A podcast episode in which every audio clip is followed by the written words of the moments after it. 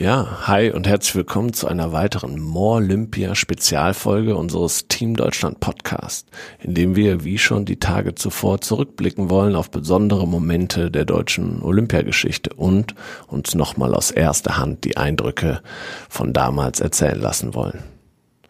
Heute hätte bei den Olympischen Spielen in Tokio das Diskusfinale der Männer auf dem Programm gestanden. Eine Disziplin, wo es aus deutscher Sicht natürlich bei den letzten beiden Spielen eine ganz besondere Geschichte gab. Denn zwei Brüder standen bei den letzten beiden Episoden ganz oben auf dem Treppchen. Die Brüder Harting. Robert 2012 in London als Favorit angetreten und dann Olympiasieger geworden und Christoph Harting, sein Bruder, dann völlig überraschend in Rio 2016. Wir wollen uns aber heute nochmal genauer mit dem 8. August 2012 beschäftigen dem Tag, an dem sich Robert Harting seinen Lebenstraum vom Olympiasieg in London erfüllt hat. Und wollen auch gar nicht mehr viele Worte verlieren, denn Robert hat uns eine Sprachnachricht zukommen lassen, die uns nochmal eintauchen lässt in diesen Tag. Leg los, Robert.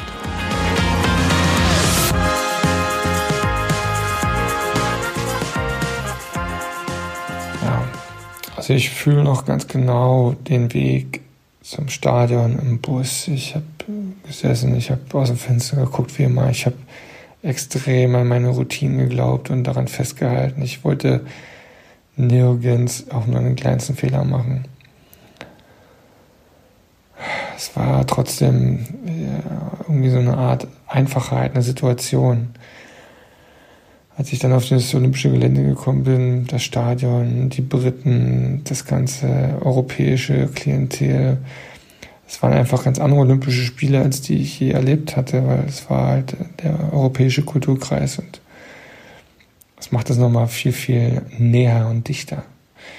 Ähm, ich habe an alles gedacht, ich habe alle Wettkämpfe gewonnen, 29 Stück, über anderthalb Jahre habe ich alle besiegt.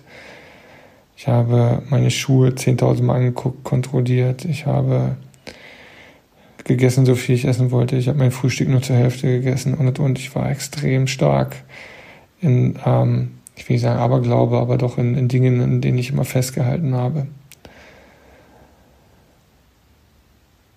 Ich habe so gut trainiert, ich äh, hatte gute Beweglichkeit, eine gute Sprungkraft, eine gute Schnelligkeit, eine gute Maximalkraft. Das sind alles so Dinge, die man beim Diskuswerfen ja verbinden muss. Und sie müssen halt harmonisch verbunden werden, weil sie sich auf ein Gerät übertragen. Sie bleiben ja nicht im Körper, wie beim Weitsprung oder so.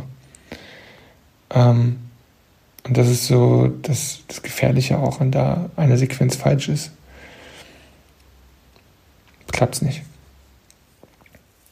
Als wir dann in den Callroom reingegangen sind, dachte ich, okay, es geht los. Es geht, jetzt setzen diese zwei Stunden deines Lebens ein, die den Rest deines Lebens bestimmen werden. Weltmeistertitel ist auch wichtig und schön, aber ähm,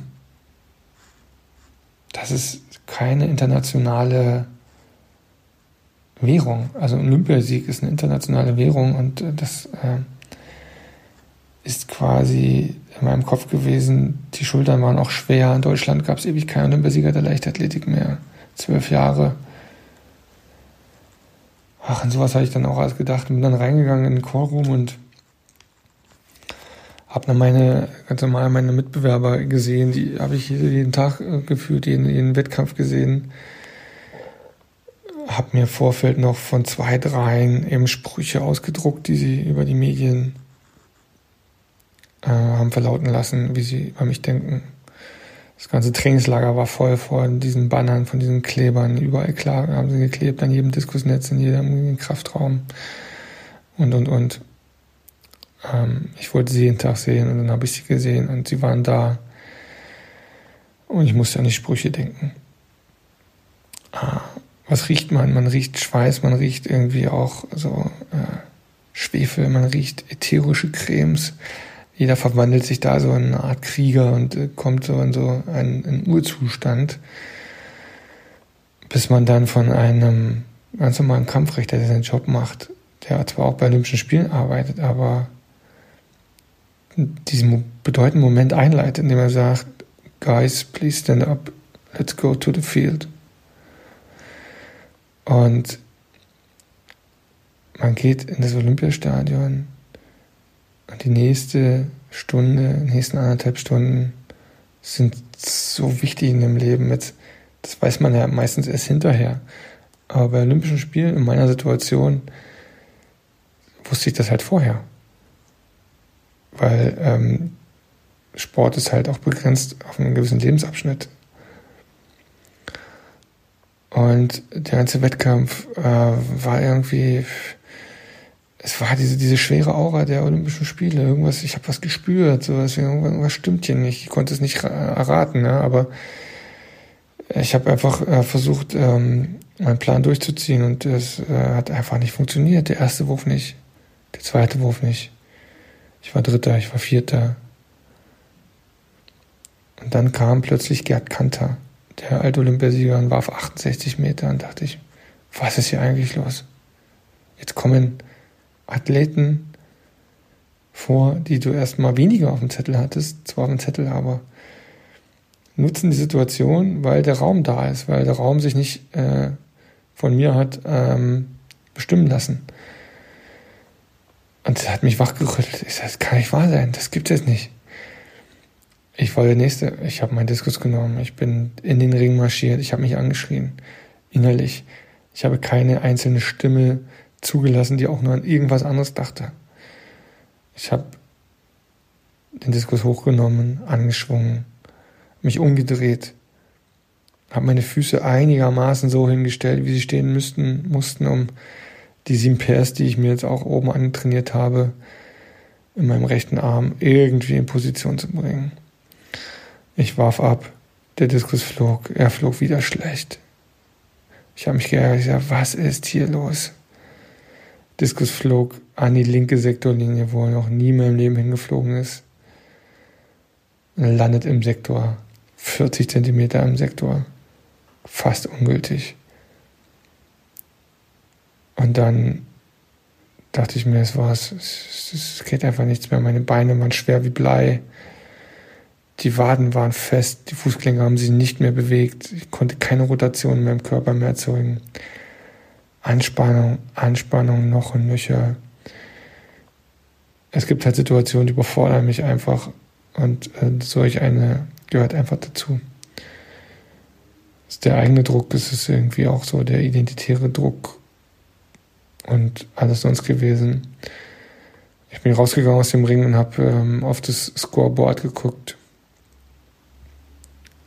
68, 27.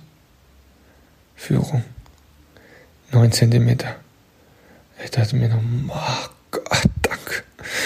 Ich habe, äh, also das gibt's nicht. Also ich, ich, äh, also ich war irgendwie froh. Ich war einfach erleichtert. Ich war einfach, oh ich konnte auch wenig der Situation abgewinnen. Ich habe gesagt, das war's jetzt. Ich kann es nicht mehr der Körper hatte sich so in eine, in eine Anspannungsspirale verhangen, äh, da fehlten mir auch Routinen, weil die Situation einfach nicht äh, gelernt war, da zu entkommen. Es musste einfach reichen. Der letzte Wurf. Alle Kontrahenten gehen nochmal ran.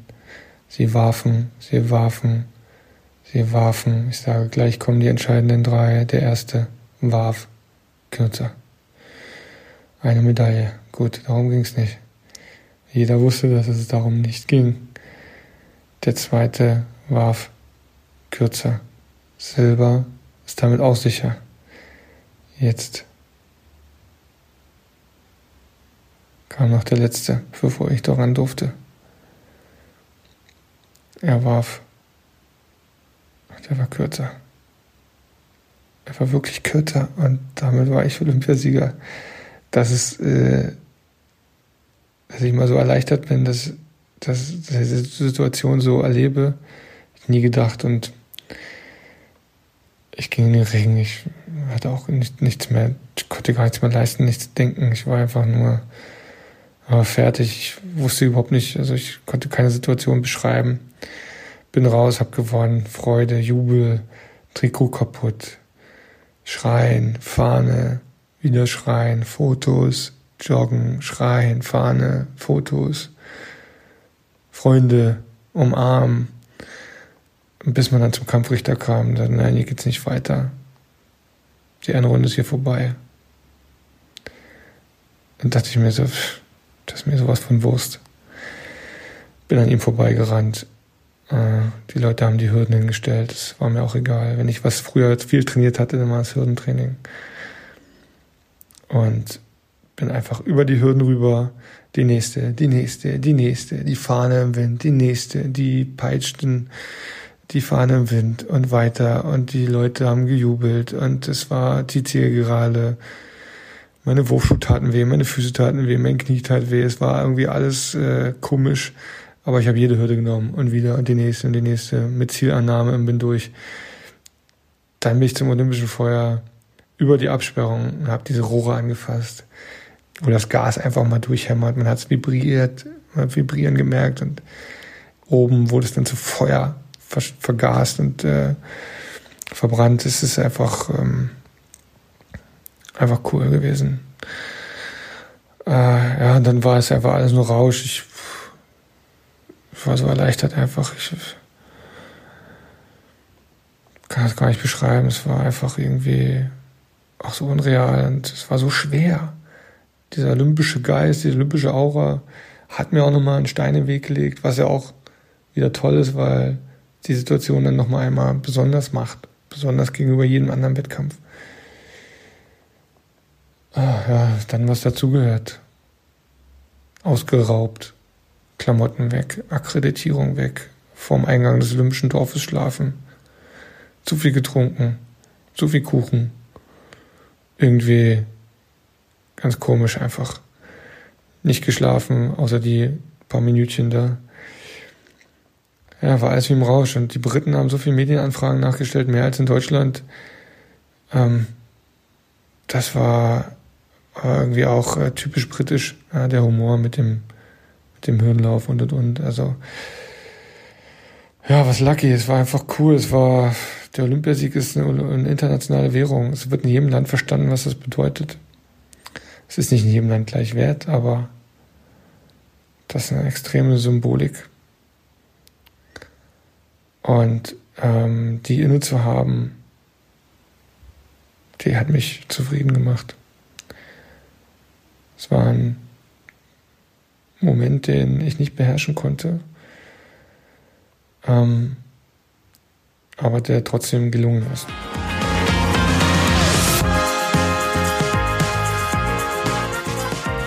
Wow, oder? Vielen, vielen Dank, Robert, für diesen intensiven und einmaligen Einblick.